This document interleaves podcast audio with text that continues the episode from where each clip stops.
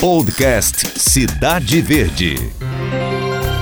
Olá, eu sou Cláudia Brandão e nosso tema esta semana é o novo Plano Diretor de Ordenamento Territorial de Teresina. A cidade cresceu muito para os lados e ocupa hoje uma faixa territorial bastante extensa. São 1.392 quilômetros quadrados de zona total e 264 quilômetros quadrados de zona urbana. Esse espraiamento urbano, como chamam os especialistas, provoca uma série de problemas. Um deles é o encarecimento dos custos para a implantação e manutenção dos serviços básicos, como calçamento, rede de esgoto, coleta de lixo, transporte coletivo, saúde e educação. A solução, segundo a Prefeitura, é promover um adensamento urbano, ou seja, concentrar a população nas áreas mais centrais e nos bairros onde já há infraestrutura existente. Isso permitiria que os cidadãos passassem a morar perto do trabalho, da escola e dos serviços de que se utiliza normalmente. Os moradores ganhariam tempo, porque não teriam que fazer grandes deslocamentos de casa até o trabalho, por exemplo, e a prefeitura economizaria dinheiro, para conversar sobre este novo plano, nós convidamos o arquiteto e urbanista Paulo Vasconcelos, que já foi secretário municipal de Planejamento, e a atual secretária executiva de Planejamento de Teresina, que participou da elaboração do documento, Jamília Almeida. Vamos começar falando com o professor Paulo Vasconcelos. Do ponto de vista prático, o senhor considera viável o repovoamento do centro de Teresina diante da situação em que ele se encontra hoje? É, com certeza. Não só a região do centro, mas como o anel no entorno do centro, são espaços muito importantes que a cidade deva dar especial atenção no sentido de repovoar, como foi dito. Né? Hoje, essas áreas têm perdido um contingente muito significativo das suas populações. Né? E é importante que esse adensamento aconteça através de incentivos e através, principalmente, de uma verticalização controlada para que o centro possa ter vida.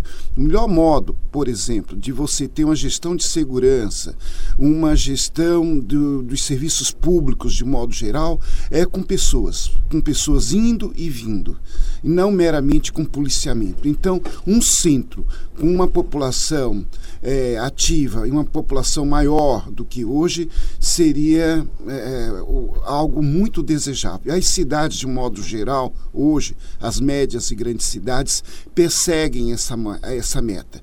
Teresina ainda tem uma atuação um pouco tímida nesse sentido. Me parece que o plano está abrindo uma nova perspectiva no sentido de efetivar é, significativamente esse repovoamento do centro. E como torná-lo, professor, isso atrativo do ponto de vista do morador que passaria a voltar para o centro? Porque hoje a imagem que se tem, grosso modo, do centro é de uma área meio decadente e exposta à falta de segurança pública, por exemplo, com dificuldade para estacionamento, seria outro problema. Como é que a gente pode tornar isso atrativo do ponto de vista de quem vai morar lá? Bom, primeiro nós temos que é, entender que o centro não vai voltar a ser o único centro comercial da cidade. Né? O centro tem que buscar a sua nova vocação. Então, ele vai ser um misto de diversas atividades habitacionais e econômicas. Nós temos hoje a concorrência dos shoppings, dos comércios de bairro, e isso não vai desaparecer. Então, o centro tem que conviver com essa nova realidade. Na prática, partes do centro da cidade estão é, em processo ainda tímido de degradação. Ou seja, o número de imóveis à venda e para alocação é muito alto. Isso é um sintoma de que a área está deixando de ser procurada, está deixando de ser atrativa.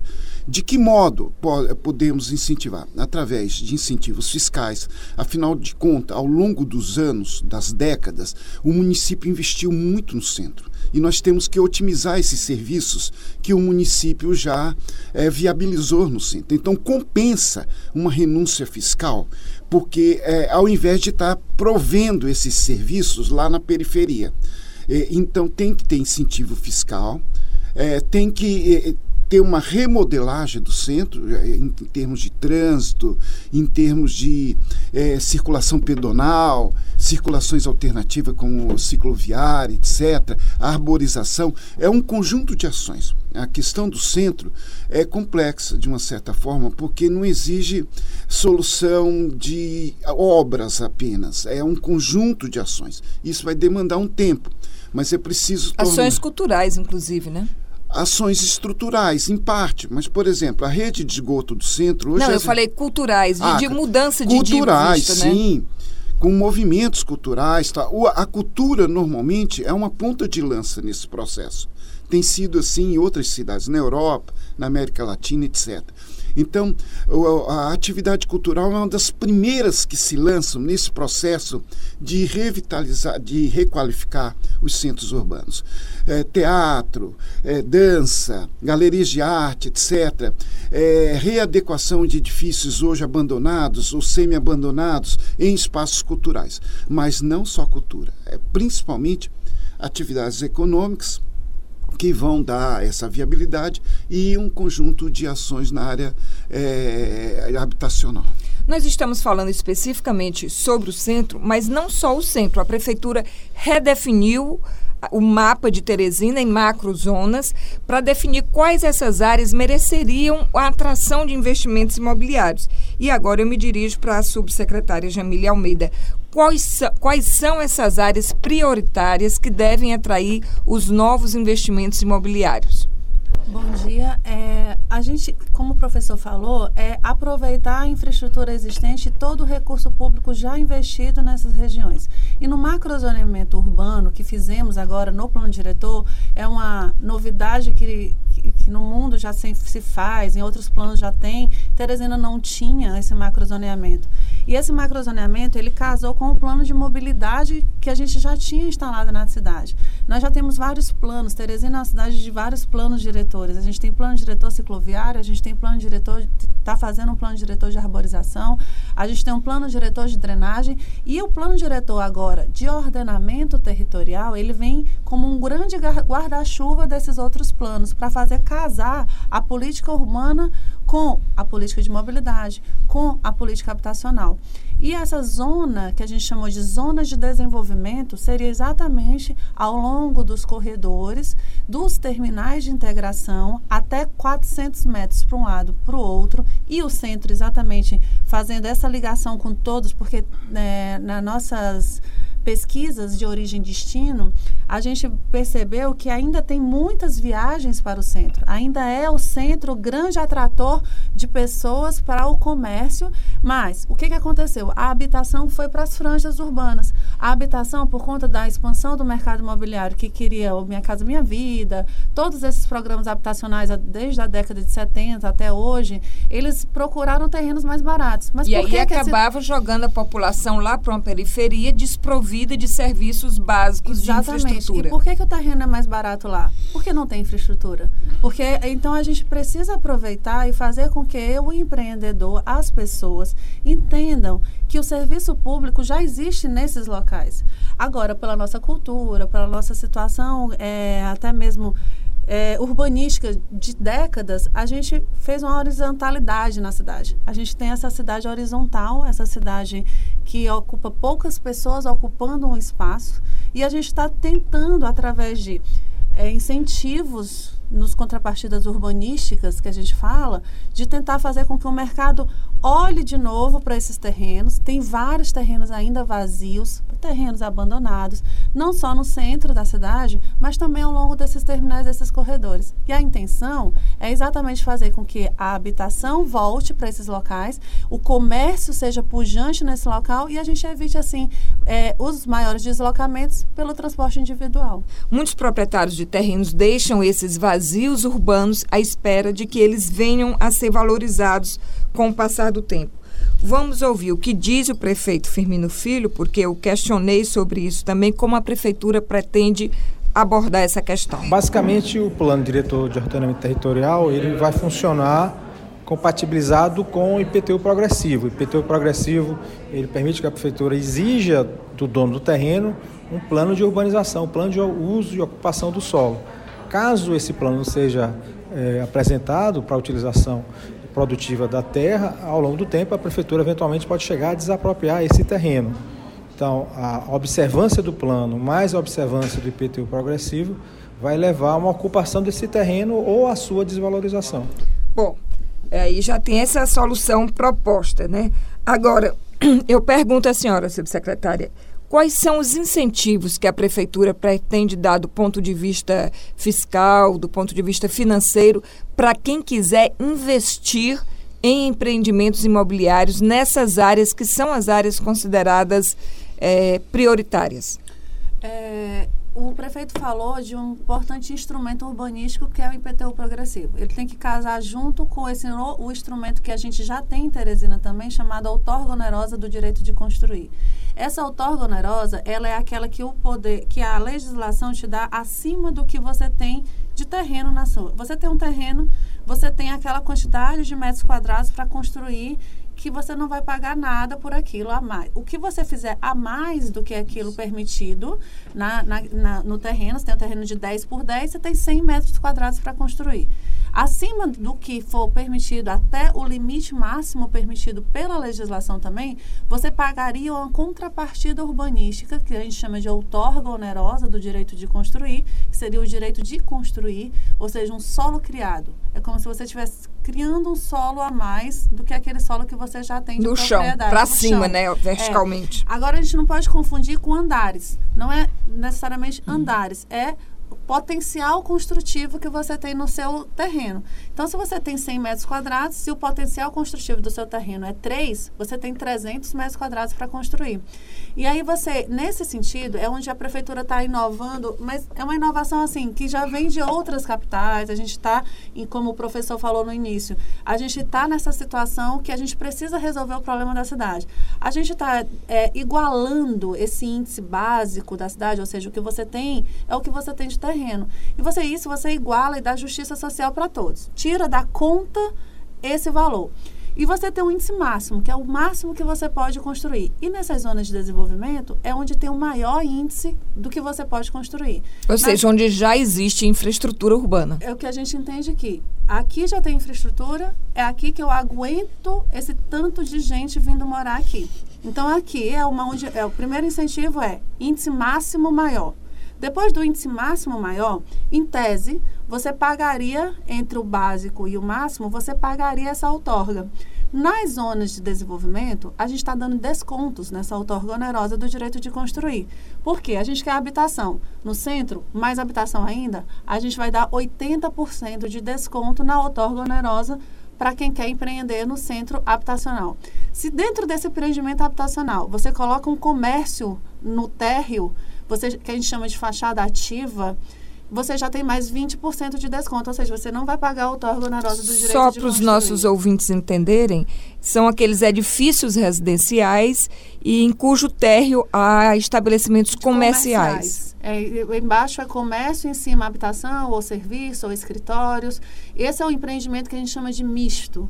Então, assim, se no o centro, a gente. Então, de acordo com as zonas de desenvolvimento, tem esses descontos nessa outorga, nessa contrapartida que o, não é quem vai morar, é quem vai construir, paga uma vez só na hora de construir. É importante dizer que não, que não é imposto né? Não é uma coisa que vai vir todo mês para você, é uma contrapartida. É como se o poder público estivesse apropriando do, daquela infraestrutura que ali já existe. Mas é o que, que a gente está fazendo na lógica do plano diretor? Como o professor falou, a gente está meio que renunciando essa, essa outorga porque já tem a infraestrutura. Porque é mais barato eu renunciar a essa é, outorga. A, a explicação é muito simples. É porque quem for morar no centro a prefeitura vai ter custo zero para oferecer zero. infraestrutura. Então, Ao passo que o empreendimento construído lá, hum, bem distante, a prefeitura vai ter uma despesa muito grande para levar todos os serviços até lá. Exatamente. Isso então, permite essa renúncia fiscal. Isso, é mais ou menos isso. Então, assim, e nos locais onde a gente não tem essa infraestrutura que precisa complementar, aí eu cobro a outorga onerosa do direito de construir. Aí eu preciso dessa outorga para complementar a infraestrutura. E é importante falar que a outorga onerosa do direito de construir, o fundo dela ela é prioritariamente para regularização fundiária e para a produção de habitação de interesse social. Então, é para a gente produzir e colocar pessoas em locais de infraestrutura. Então, é a gente pegar esse dinheiro e colocar empreendimentos e atrás de investimentos públicos para interesse social. Bom, um dos gargalos de Teresina hoje, sem dúvida, é o trânsito. E isto é um fenômeno comum em todas as médias e grandes cidades brasileiras. Para que a gente possa ter uma noção do crescimento do número de veículos em Teresina, basta ver que em 2002 nós tínhamos pouco mais de 50 mil automóveis circulando na cidade. Hoje são 265 mil, além de cerca de 205 mil motocicletas e 400 ônibus. A prefeitura imagina que trazendo as pessoas para uma área mais próxima aos corredores de ônibus, não serão mais necessários tantos automóveis e motocicletas circulando na nossa cidade. Professor Paulo, o senhor acredita que isso pode acontecer em Teresina, o teresinense deixar o carro em casa, se a gente levar em conta também outros fatores que são peculiares de Teresina, como o excesso de sol e também a falta de segurança? Objetivamente, sim, até porque nós não temos outra saída. Né? Há uma tendência de, do número de, de carros continuar aumentando até um determinado limite, mas pela experiência de outras cidades, chega num ponto é, de equilíbrio que a, a, as pessoas vão mudando seus hábitos e vão buscando outras alternativas de deslocamento. Vide o caso do Uber, vide o caso do cicloviário. É, em uma cidade como São Paulo, quem diria que o transporte cicloviário passasse a ter uma certa significância? E lá agora até o patinete, né? Até o patinete. Então, eu tenho um irmão que mora em São Paulo, ele vendeu os carros. Ele não quer mais carro. Quando ele precisa um carro para viajar, ele aluga, porque ele anda na cidade com outros outros, outros meios, modais. Outros modais. E, e, essa é uma tendência que a gente já observa já em outras cidades. Isso não vai acontecer da noite para o dia, mas a política do plano proposto é muito correta, ou seja, ele está preferenciando eixos aonde o sistema de transporte coletivo é mais efetivo, né? ele tem uma velocidade maior, tem uma estrutura maior. Esse sistema está sendo implantado agora, ainda tem uma série de dificuldades, mas eu pessoalmente acredito muito neles, porque isso deu certo em Curitiba há mais de 40 anos, 46 anos, esse sistema já está posto em Curitiba, e também com essa legislação de incentivo de adensamento ao longo desses corredores. Porque aonde fica mais perto do transporte coletivo, você tem mais gente morando. Você viabiliza o transporte coletivo. O ônibus pode ter uma frequência maior, ele não precisa ter um intervalo tão grande entre um, um veículo e o outro. Então, com o tempo, esse sistema tende a dar uma condição de conforto e de velocidade adequada nos deslocamentos até o centro e entre os diversos polos da cidade. Então, a, o plano vai consolidar esse processo, porque o plano a exemplo de Curitiba, elegeu esses eixos, que são chamados de áreas de desenvolvimento, né? e está incentivando né? a, a, a construção, a verticalização, portanto, um aumento do número de passageiro potencial nessas regiões. E com o tempo, essas pessoas vão começar a acreditar no sistema de transporte coletivo. Até porque, como eu disse no início, não tem outra não saída. Não terão outra saída. Não né? teremos outra saída. Nós não podemos estar fazendo uma cirurgia plástica na cidade, abrindo avenida à torta e à direita, criando viaduto e pontes, etc., num sem fim. Porque isso começa e não, e, e não termina. E até porque é muito caro também, né? E é muito caro também, né? Então, é, a velocidade hoje em determinados percursos por transporte individual já é tão baixa que o sistema de transporte coletivo começa a ter competitividade. O sujeito vai começar a perceber que se ele for no ônibus na faixa exclusiva, ele vai chegar antes no seu destino do que ele está no veículo individual. Então a lógica toda é nesse sentido. Ou seja, aonde a presença dos serviços públicos é maior, a gente deve incentivar mais a atividade de morar, conjugada com atividade econômica. Porque com atividade econômica e de serviços, a gente vai ter sempre perto das nossas casas a alternativa de vários serviços, sem necessidade da gente ter que pegar um carro e se deslocar para uma outra parte da cidade em busca desse serviço. Então, é, é isso que a gente chama de uso misto. O uso misto hoje é uma voz é, unânime entre os urbanistas, porque o modelo modernista de cidade é, criava setores especializados. Tinha um setor só para isso, só para aquilo. O que aconteceu em Brasília, por em exemplo? Em Brasília, por exemplo. Uma cidade cheia de viadutos, cheia de avenidas e tem congestionamento. E inviável para o pedestre, né? E, e totalmente inviável, não está na escala humana. Então, todo mundo depende excessivamente de carro, mesmo com tantas avenidas, tem congestionamento. Tem um contrassenso, justamente porque houve uma é, setorização. Uma setorização rígida, né? definida por lei, inclusive. Hospital só aqui, indústria só aqui. E, e, e nós fomos percebendo, os urbanistas de um modo geral, que a, é, a mistura dessas atividades era benéfica em todo sentido, porque começa a diminuir um número de viagens. Hoje, por exemplo, quem mora no Disseu já tem uma série de serviços lá na, na sua área. Então, inclusive, me parece cartório, etc., bancos. Então, muitos deslocamentos que antes eram feitos na direção do centro são minimizados, não precisam mais serem feitos. Tá? Isso é bom, porque é menos carro nas avenidas, menos congestionamento e tudo menos mais. Menos acidentes de trânsito. Menos né? acidente né? de trânsito. Só que Teresina, nesse processo todo, é incipiente. Está começando isso agora. De uma forma um pouco tardia, diria. Como eu disse, Curitiba há 45 anos. Se chegar um morador de Curitiba perguntar, é, você mora junto de qual eixo? Eles têm a, a palavra eixo na, na, na, na, cabeça, na mente. Ele sabe que junto ao eixo estão os prédios mais altos, estão os serviços. Vai se afastando dos eixos, aí você vai horizontalizando. Aí nessas áreas é, são mais tranquilas, são mais nobres, aí você paga mais porque a presença do serviço público é menor. A lógica é mais ou menos essa. Bogotá, na Colômbia, é um outro exemplo, para não citar só Curitiba, é, que, de, dessa, dessa estratégia. E é uma mega cidade. Bogotá é 10, 11 milhões de habitantes. Curitiba é 2, 3 milhões de habitantes. Então, nós estamos com um milhão de habitantes. Então, nós temos que tomar cuidado agora porque a tendência, se não for feita uma política desta ordem, é o agravamento geral, é o entupimento da cidade. E de fato, a nossa densidade é muito baixa. Nós temos uma taxa comparada com outras cidades. Teresina tem 222.319 unidades habitacionais e uma média de 3,5 pessoas por domicílio, uma das taxas consideradas mais baixas, né?